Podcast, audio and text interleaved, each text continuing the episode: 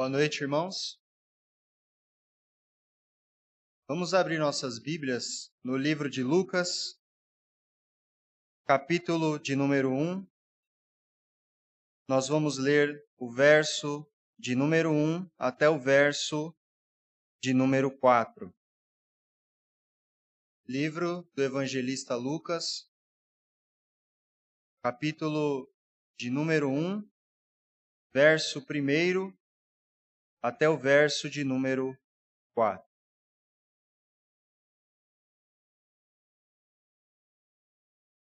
Diz assim a palavra do Senhor: Visto que muitos houve que empreenderam uma narração coordenada dos fatos que entre nós se realizaram, conforme nos transmitiram os que desde o princípio foram deles testemunhas oculares e ministros da palavra, igualmente a mim, me pareceu bem, depois de acurada investigação de tudo desde sua origem, dar-te por escrito, excelentíssimo Teófilo, uma exposição em ordem para que tenhas plena certeza das verdades em que foste instruído. Senhor, mais uma vez nós pedimos a tua graça, a tua bondade e pedimos para que o Senhor fale conosco por meio da tua santa palavra, nos direcione.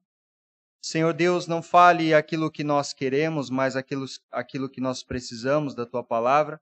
Por favor, nós precisamos de ti, Senhor. Ouvir a tua voz, te agradecemos em nome de Jesus. Amém. Em 1535, João Calvino ele dedica a sua primeira edição às institutas da religião cristã ao rei, ao rei da França Francisco I, a fim de defender a fé dos cristãos aos ataques do catolicismo romano. E ele diz o motivo que levou a escrever, abre aspas, no princípio, quando me apliquei a escrever esta obra, nada mais diante estava de minha mente, muito glorioso rei, do que escrever algo que em seguida fosse dedicado a Vossa Majestade. Meu propósito foi tão somente transmitir certos rudimentos com os quais aqueles que são tocados por algum zelo de religião fossem instruídos na verdadeira piedade. Assumi este trabalho especialmente em prol de nossos compatrícios franceses, entre os quais vi muitos sofrendo de fome e sede de Cristo. Fecha aspas. Calvino ele se deixa se desgastar no aprofundamento das doutrinas cristãs, a fim de que não só o rei Francisco I entenda o evangelho, mas também todos os demais leitores. O Evangelho de Lucas, ele foi escrito aproximadamente a 60, 63 depois de Cristo, quando Nero ainda era imperador, e Lucas teve como propósito apresentar um relato fiel e organizado, visando estabelecer os fatos a respeito do ministério de Jesus e sua importância para a história da salvação. Esse terceiro evangelho, ele apresenta Jesus como o perfeito filho do homem, o homem perfeito, cuja missão era buscar e resgatar, salvar o que se havia perdido. E também é interessante que Lucas enfatiza em todo o seu livro de forma especial as pessoas que eram desprezadas no contexto judaico, na sociedade, como o bom samaritano, o publicano, o filho pródigo, Zaqueu, o ladrão da cruz e as mulheres, Maria, viúva de Naim, e a mulher pecadora, e a mulher do fluxo sanguíneo, por exemplo. O seu destinatário, Teófilo, ele já apresentava interesse pelo evangelho. Não se sabe ao certo se Teófilo ele já era convertido e Lucas escreveu para fortalecer a sua fé, ou se ainda não era convertido, e Lucas escreve para persuadi-lo a se render ao evangelho de Cristo. Porém, o que fica claro é que Lucas ele visava o bem-estar espiritual de Teófilo, do seu amigo.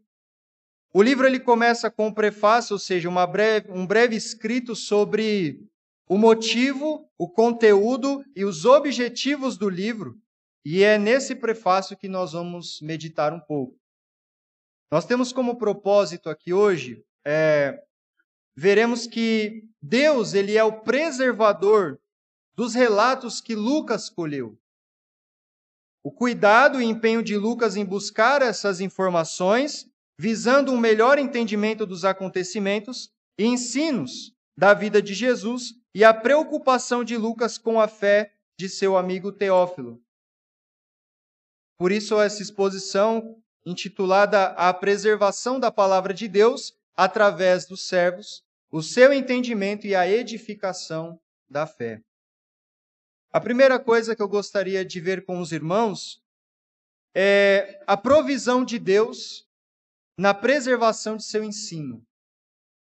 Observando o verso de número 1 e o verso de número 2, nós lemos, vamos ler novamente, visto que muitos houve que empreenderam uma narração coordenada dos fatos que entre nós se realizaram, conforme nos transmitiram os que desde o princípio foram deles testemunhas oculares e ministros da palavra.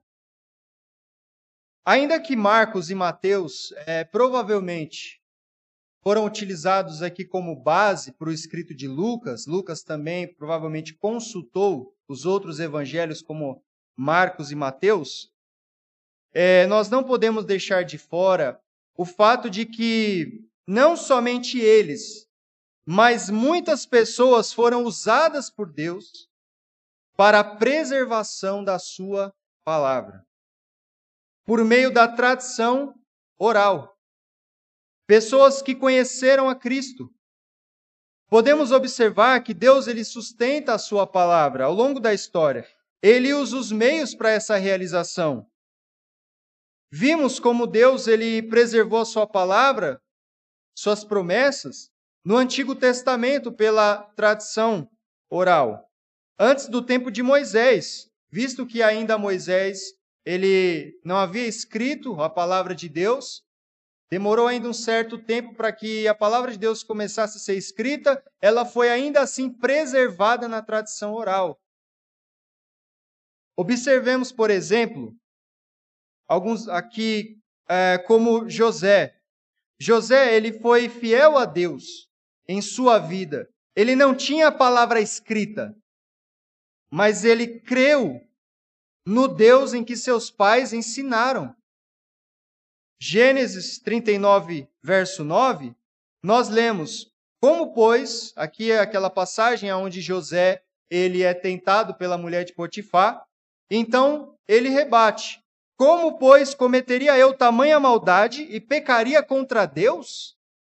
Quer dizer, ele não tinha a Bíblia escrita, mas o que ele tinha ele recebeu do ensino dos seus pais. Ou seja, José, ele não pecou porque ele tinha a palavra escrita no seu coração, porque ele baseava sua vida no Deus a qual ele conhecia. Ele sabia quem era esse Deus. Porque quem era esse Deus, o ensino de quem era esse Deus foi preservado através da tradição oral pai passando para o filho, Abraão, Isaac, Jacó, enfim. José, ele também creu na promessa que o Senhor fez a Abraão, pedindo que seus ossos fossem levados para a terra prometida. Então, quando nós lemos em Gênesis capítulo 50, verso 24 e 25, disse José a seus irmãos: Eu morro. Porém, Deus certamente vos visitará e vos fará subir desta terra para a terra que jurou dar a Abraão, a Isaque e a Jacó. José fez jurar os filhos de Israel, dizendo: Certamente Deus vos visitará, e fareis transportar os meus ossos daqui. E Gênesis 12, verso 7, que diz assim: Apareceu o Senhor a Abraão, ele disse: Darei à tua descendência esta terra. Qual terra? De Canaã Ali edificou Abraão um altar ao Senhor que lhe aparecera. José, então, ele creu na promessa que havia sido feito, uma tradição oral, passado de pai para filho, e ele creu nessa promessa, que é um exemplo. E essa promessa, por exemplo, feita em Gênesis 15, capítulo, é, capítulo 15, verso 13 a 16. Então lhe foi dito: Sabe com certeza que a tua posteridade será peregrina em terra alheia e será reduzida à escravidão e será afligida por quatrocentos anos, mas também eu julgarei a gente que tem de sujeitar-se e depois sairão com grandes riquezas. E tu irás para os teus pais em paz, serás sepultado em ditosa velhice, na quarta geração tornarão para aqui, porque não se encheu ainda a medida da iniquidade dos amorreus. Estou citando esse exemplo só para enfatizar que antes da, da palavra de Deus ser escrita, ela foi preservada dessa forma. E mesmo assim, Deus, ele se valeu dessa tradição oral, da comunicação dos pais para os filhos, para que a sua palavra fosse confiada, para que não se perdesse. Foi um meio que Deus utilizou. José, como já disse, não tinha a Bíblia escrita, mas ele confiou nessa promessa. Por quê? Foi passado de geração a geração. E não somente de forma oral, mas também de forma escrita. Deuteronômio capítulo 6, versos 6 e 7. Estas palavras que hoje te ordeno estarão no teu coração. Tu as inculcarás ou ensinarás a teus filhos, e delas falarás assentado em tua casa, e andando pelo caminho, e ao deitar-te e ao levantar-te. Após Deus dar toda a instrução para Moisés, então Deus ordena para que os pais passem os ensinos para os filhos, ou seja, para que a palavra de Deus seja preservada de geração a geração. Assim também, Deus, através dos relatos das testemunhas oculares de Jesus, preservou seu ensino, a sua palavra, através de quem andou com ele, de quem estava presenciando, tradição oral. Podemos é, observar algo interessante ainda. Na expressão aí do, do verso de número 2, a palavra, né, ministros da palavra, a expressão ministros da palavra, ou servos da palavra. A ideia aqui nesse texto, né, da palavra ministro ou servo, ela tem origem na, numa palavra remar, né? O sentido é um remador de baixa categoria. Então, quando ele chama de ministros da palavra, ou servos, essas testemunhas oculares, e que eram ministros também, ele fala, ele usa um termo que diz assim, remador de baixa categoria, né? Mas o que isso tem a ver? Por que, que ele utiliza essa expressão? Os remadores de baixa categoria, né? Ou o remador do último porão da navegação, eram homens que ficavam né, na parte mais baixa do navio, onde muitos homens eles tinham a função de remar ali. É... Só que esses homens, né, que eram escravos, eles tinham um diferencial, esses remadores de baixa categoria, porque eles tinham que remar até a morte. Eram homens que não tinham opção, que não tinham escolha. Ou seja, o que Lucas está dizendo é que essas testemunhas, esses ministros, eram homens que tinham compromisso com a palavra, que estavam a serviço dela, que confiavam nos ensinos de Jesus, pessoas que sustentaram essa verdade até a morte. Ou seja, esses homens que preservaram essa palavra eram homens que preservavam isso até a morte. Essa não tinha opção. Foram homens que foram fiéis e que preservaram até a morte, ou seja, que preservavam a sua palavra, a palavra de Deus, mantinham essa confiança naquilo que viram, testemunhas oculares, e confiavam naquilo até a morte.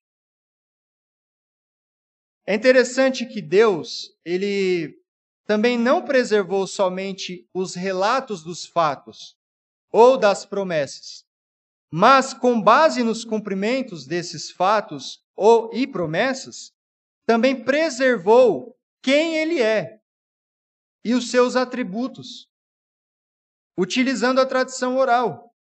Como, por exemplo, os seus servos sabiam que serviam um Deus santo, justo, fiel, não somente quando Deus se revelava a eles, mas pelos relatos de seus pais.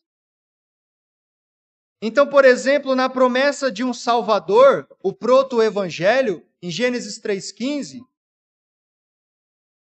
nós vemos, por exemplo, a graça e a misericórdia de Deus. Na expulsão do jardim, nós vemos em Gênesis 3:24 que Deus é um Deus justo. E por exemplo, no episódio do dilúvio, Gênesis capítulo 6, que Deus é um Deus santo. Então, ao longo da Bíblia, Deus ele só não preservou promessas, ele preservou quem ele é através do que ele se revelava, como ele se revelava, o que ele fazia no meio do seu povo. E então um passava para o outro não somente o que Deus fez, mas quem de fato era esse Deus. E eles embasavam sua vida no ser de Deus, em quem era esse Deus. Assim que Deus preservou a sua palavra, preservou ainda que pela tradição oral, ainda que a, a palavra dele escrita, mostrando que ele é fiel em suas promessas e mostrando quem ele é. Da mesma forma como Deus ele preservou os primeiros acontecimentos do seu relacionamento com a humanidade, ele preservou o relato da vinda de Cristo e a sua obra. Não chegamos ao conhecimento do Evangelho porque esses homens foram fiéis é, ou justos nas suas transmissões, a parte de Deus, não é? Mas porque Deus fez esses homens serem, serem fiéis em suas transmissões, no que eles viram. Foi o próprio Deus que fez o homem ser fiel no que ele transmitiu é até uma providência de Deus, porque o ser humano ele tem muita facilidade em fazer aquele famoso telefone sem fio, né? E Deus é tão perfeito e maravilhoso que até na tradição oral, até no fato aqui, onde Lucas relata que ele pegou informações com testemunhas oculares, Deus fez essas pessoas serem fiéis nos seus relatos. Isso é Deus preservando a sua palavra. A segunda, segundo ponto, né, que eu gostaria também de, de ver com os irmãos aqui, é que nós devemos ter uma investigação preocupada com o entendimento. Uma investigação da palavra de Deus preocupada com o entendimento. Lucas, capítulo 1, verso 3. Igualmente a mim me pareceu bem, depois de acurada investigação de tudo desde sua origem, dar-te por escrito, excelentíssimo Teófilo, uma exposição em ordem. Nós podemos ver a preocupação de Lucas em investigar os fatos que ele ouviu a respeito de Cristo. É dito que ele faz uma acurada, né? Acurada investigação, ou seja, cuidadosa, minuciosa, os mínimos detalhes uma cuidadosa investigação. E aqui a investigação é acompanhar de perto. Ele queria entender. Ou seja, desde toda a sua origem, ele queria atestar a, a veracidade, a veracidade do que ele tinha ouvido, a veracidade do que ele estava pesquisando a preocupação em entender aquilo em que ele estava recebendo. Ele se preocupa em fazer uma exposição em ordem. Aqui diz o texto, né? Será que significa, quando ele diz exposição em ordem, será que significa que é somente que Lucas ficou preocupado em dizer qual milagre Jesus fez primeiro? Ou aonde Jesus passou primeiro? Será que é isso que Lucas está querendo dizer quando ele diz uma exposição em ordem? Na verdade, não. Não é só isso. É... William Hendrickson, no seu comentário sobre no comentário de Lucas, ele vai dizer o seguinte: É evidente à luz de todo o evangelho de Lucas que ele considera a história não como a soma total de ocorrências casuais ou como resultado de uma série de circunstâncias, não é por acaso, circunstâncias fortúneas, mas como cumprimento do plano divino, daí também da profecia, citação de William Hendrickson. Na verdade, observando algumas passagens, por exemplo, Lucas capítulo 1, verso 45. Bem-aventurada a que creu, porque serão cumpridas as palavras que lhe foram ditas da parte do Senhor. Que palavras serão cumpridas? Lucas 1, verso 30 a 33. Mas o anjo lhe disse: Maria, não temas, porque achaste graça diante de Deus, eis que conceberás e dará à luz um filho, a quem chamarás pelo nome de Jesus, e este será grande e será chamado Filho do Altíssimo. Deus, o Senhor, lhe dará o trono de Davi, seu pai, ele reinará para sempre sobre a casa de Jacó, e o seu reinado não terá fim. E ainda, Lucas 1, capítulo 1, versos 68 a 70. Bendito seja o Senhor, Deus de Israel, porque visitou e redimiu seu povo e nos suscitou plena e poderosa salvação na casa de Davi, seu servo, como prometera desde a antiguidade por boca dos seus santos profetas. E como não citar ainda Lucas 24, do verso 44 a 47? Aqui é Lucas mostrando como a promessa estava sendo cumprida. Lucas está mostrando a vida de Jesus. 44, Lucas 24, 44 a 47. A seguir, Jesus lhe disse: São essas as palavras que eu vos falei, estando ainda convosco. Importa se cumprisse tudo o que de mim está escrito na lei de Moisés, nos profetas e nos salmos. Então lhes abriu entendimento para compreenderem as Escrituras. E lhes disse: Assim está escrito que o Cristo havia de padecer e ressuscitar dentre os mortos no terceiro dia, e que em seu nome se pregasse arrependimento para a remissão de pecados a todas as nações, começando em Jerusalém. O que Lucas está fazendo não é somente relatar o que aconteceu primeiro, mas ele quer trabalhar o entendimento de Teófilo. Ele quer mostrar para Teófilo as promessas se cumprindo de forma teológica. Ele quer mostrar para Teófilo que, olha, presta atenção nisso que eu vou te escrever agora. Olha só como tudo se encaixa. Ou seja, Lucas trabalhando o raciocínio não somente de Teófilo, mas dos leitores, ou no caso aqui do leitor, né? De forma que ele entendesse melhor o plano da redenção.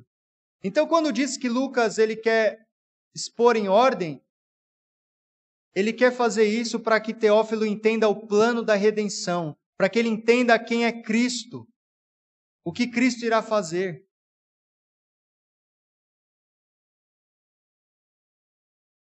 É, ele quer, na verdade, por assim dizer, que Teófilo ele ligue os pontos. Ele quer que Teófilo entenda. Porque ele quer mostrar que o Evangelho, a vida de Jesus, não são pontas soltas, mas que está tudo ligado. A vida de Jesus, o ministério de Jesus, tudo que Jesus realizou na verdade, tudo isso tem um propósito. Ele quer que Teófilo pense, entenda, raciocine e perceba como que a obra de Deus ela é realizada.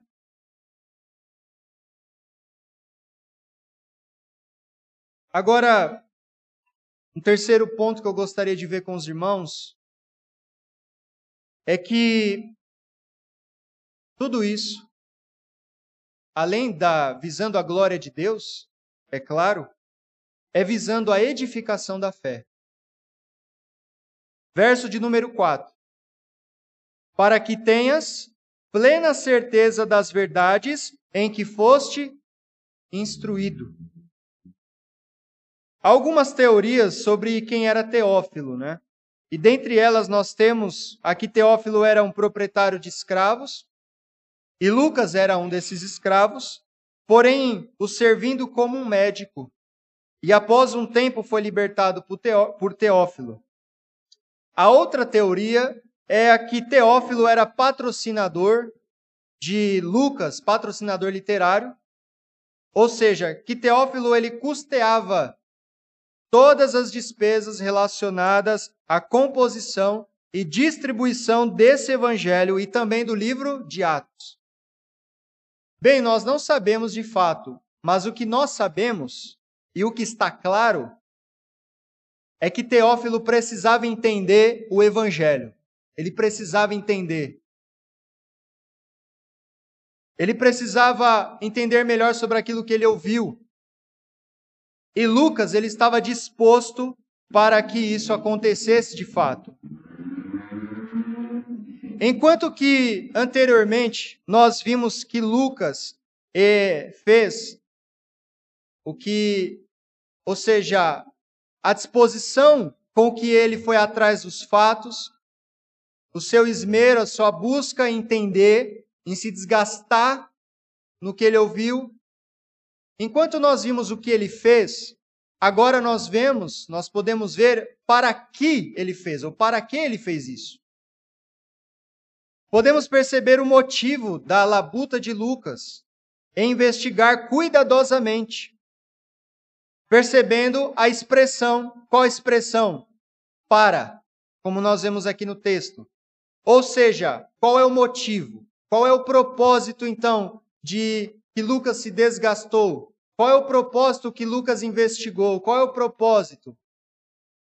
Claro que não foi para nada, visando um propósito. E o propósito, segundo o seu escrito, era fortalecer a fé de Teófilo.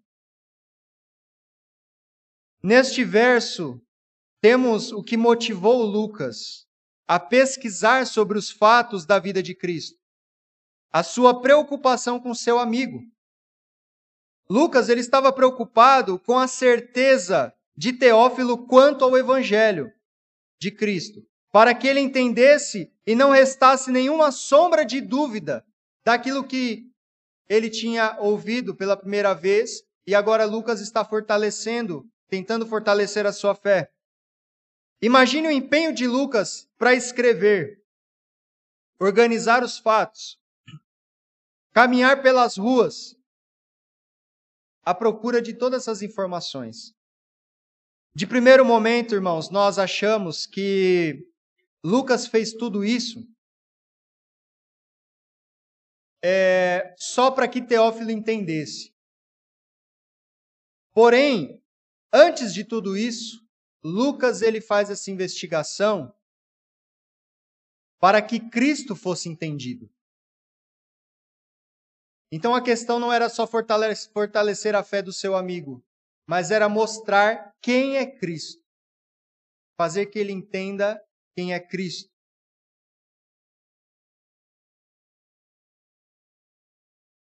É, repare também que tem uma expressão aí no texto que é assim: certeza das verdades. É, o pressuposto de Lucas não é acolher né, as informações, colher as informações para ele. A questão não era que Lucas tinha dúvida. Pelo contrário, Lucas já tinha certeza. Ele colhe as informações para de fato expor essa certeza para quem ia ver a carta, para o seu amigo e para os demais leitores, inclusive para nós. Então não era que Lucas tinha dúvida, ele tinha a certeza, porque diz assim: o verso. É, para que tenhas plena certeza das verdades em que foste instruído. Então ele não põe dúvida no que ele está escrevendo, ele fala, é a verdade, a verdade, para que você tenha certeza na verdade.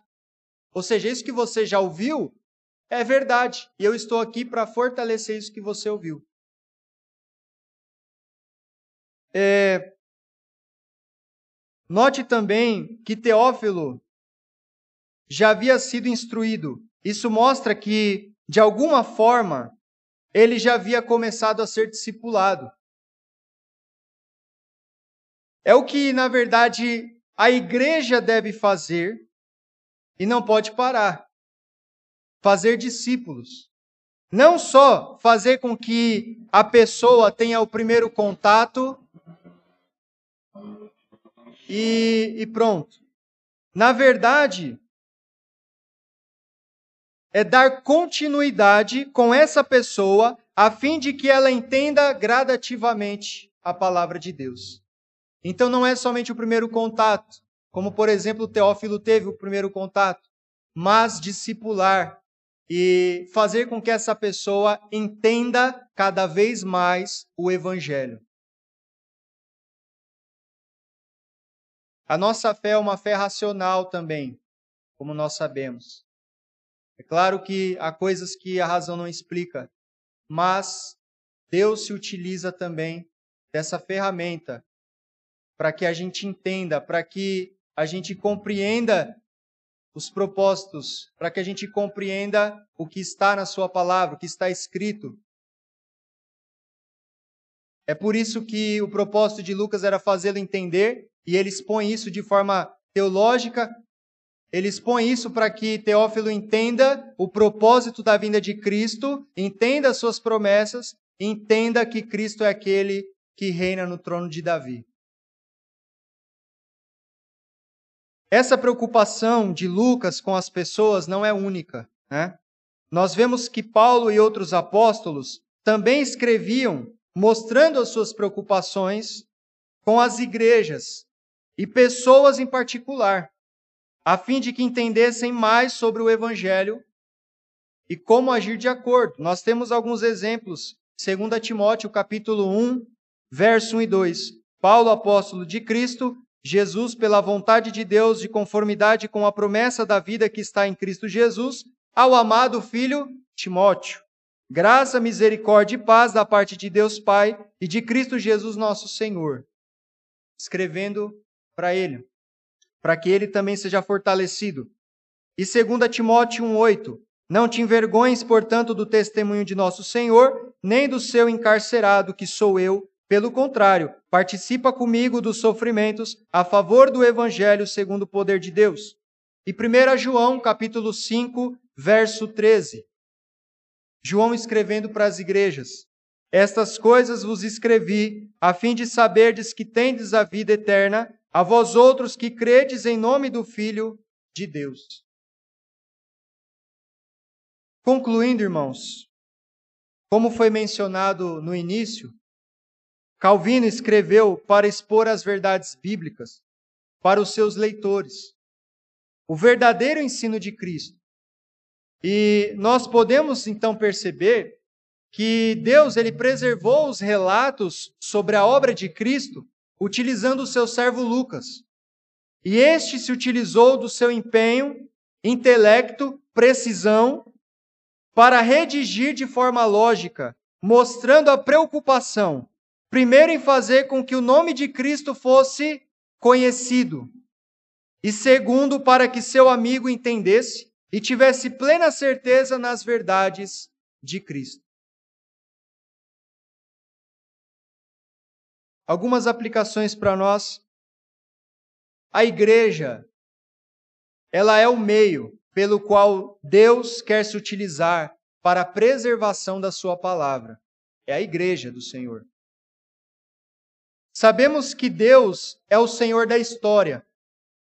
É Ele quem preserva a sua palavra, como nós vimos. Ainda que de forma, na tradição oral, ainda que de forma escrita, Deus é quem preserva. Porém, assim como tem feito ao longo dos anos, continuará fazendo, preservando Sua palavra até a vinda de Cristo. E por isso, né, devemos sempre levá-la conosco, gravada em nossas mentes e corações, assim como aquelas testemunhas oculares fizeram. Muitos lugares, né, que se dizem igrejas, já deixaram a palavra de Deus, já deixaram de lado. Porém, o papel da igreja é colocar a palavra de Deus em seu devido lugar, lugar de destaque, lugar de centralidade, para que esses relatos verdadeiros não se percam, né?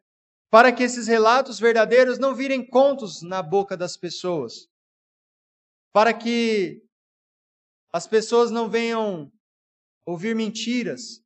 A igreja do Senhor, ela é o meio a qual Deus preserva a sua palavra. Nós somos o meio pela qual a palavra de Deus, ao longo dos séculos, está sendo preservada.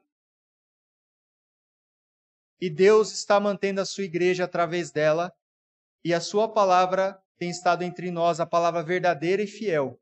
A igreja do Senhor é usada com esse propósito também, para preservar a palavra de Deus. Uma segunda aplicação é que nós devemos nos preocupar com o entendimento da palavra, entendimento das Escrituras. Assim como Lucas, que fez uma acurada investigação e se empenhou no entendimento dos fatos, devemos garimpar né, os ensinos da palavra de Deus, a fim de entendê-los e ser fiéis expositores da palavra de Deus, dos seus relatos. No nosso caso, expositores do que já foi escrito. A palavra já foi escrita e nós então devemos nos empenhar em entender o que está escrito aqui, buscar o que está escrito aqui, para passar fielmente a palavra do Senhor. É, para isso, nós devemos investigar profundamente as verdades que Deus nos deixou em Sua palavra, trabalhando assim o entendimento, o raciocínio, né? É, para que as pessoas entendam também. Lucas, ele não teve preguiça, não é? De, de vasculhar, de ir atrás. E assim também a igreja ela deve se esmerar, deve se empenhar no aprofundamento da palavra de Deus, em procurar entender cada vez mais o ensino, cada vez mais o que ela tem a dizer, com a graça do Senhor. Assim como Lucas, nós também não fomos testemunhas oculares. É... Nós não fomos testemunhas oculares dos atos de Jesus, da sua vida. Mas nós também devemos nos empenhar e buscar as suas verdades no que já foi gravado, no que já foi revelado aqui das Escrituras. Então, é se preocupar com o entendimento da palavra de Deus, o seu ensino. E a terceira aplicação é que nós devemos mostrar, com esse propósito, já que vamos buscar esse entendimento da palavra de Deus, vamos ser usados para a preservação da palavra de Deus, buscar entendimento nela, procurar entendê-la, o propósito para a glória de Deus, a edificação da fé, a edificação da fé dos nossos irmãos e também para que pessoas conheçam o Evangelho. A motivação de Lucas a escrever foi para que conhecessem a Cristo, pois Cristo daria essa certeza de que ele mencionou a Teófilo. Então, quando Lucas escreveu, ele sabia que ele não estava alcançando somente Teófilo, mas muitas outras pessoas queriam ler.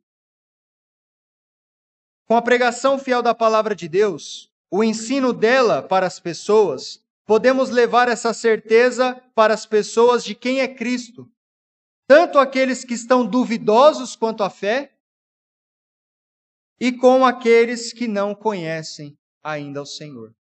Então a igreja também é usada por Deus nesse propósito: preservar, buscar entender e edificar a fé dos irmãos e fazer também com que outras pessoas entendam, pregar o evangelho do Senhor, pregar aquilo que recebemos, aquilo que foi preservado com tanto zelo por Deus, a igreja tem a missão de anunciar o evangelho. Que Deus assim nos abençoe e aplique essa palavra nos nossos corações. Amém.